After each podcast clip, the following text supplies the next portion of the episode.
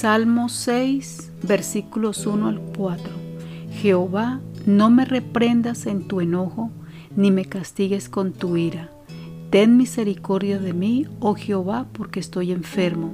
Sáname, oh Jehová, porque mi hueso se estremece. Mi alma también está muy turbada.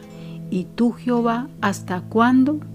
Vuélvete, oh Jehová, libra mi alma, sálvame por tu misericordia.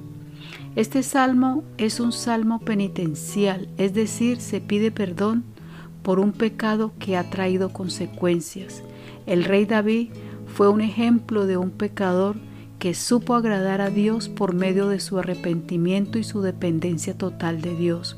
Sabemos que el pecado es una falta grave, pero más grave es no arrepentirnos y no acudir a la misericordia de Dios. David conoció el sufrimiento bajo la ira y la reprensión de Dios. Sabía que el enojo de Dios era para disciplina. Proverbios 3, versículos 11 y 12 dice, no menosprecies, hijo mío, el castigo de Jehová, ni te fatigues de su corrección, porque Jehová al que ama castiga, como el Padre al Hijo a quien quiere. Pero también dice Hebreos 12, versículo 7, si soportáis la disciplina, Dios os trata como a hijos. David entendía y soportaba con humildad el enojo y la disciplina de Dios. Ya hemos visto en otros salmos las consecuencias del pecado.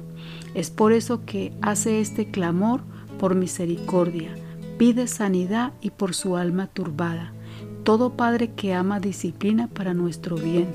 Por eso, en esos momentos débiles de angustia, de dolor, de enfermedad, él sabía a quién acudía, al Dios eterno que oye la oración de un alma angustiada, de un alma afligida, pero es bueno saber que no debemos obviar la posibilidad que cuando pasamos por sufrimientos no siempre es por causa de algún pecado o porque Dios nos esté disciplinando.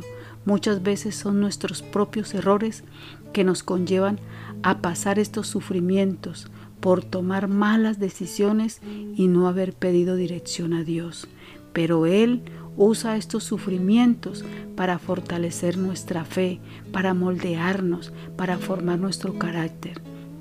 David no solamente pide a Dios por una sanidad física, también pide por sanidad del alma, pues no tenía paz. El dolor que le causaba a David era porque sentía que Dios estaba lejos de él y no quería vivir un día más sin su presencia.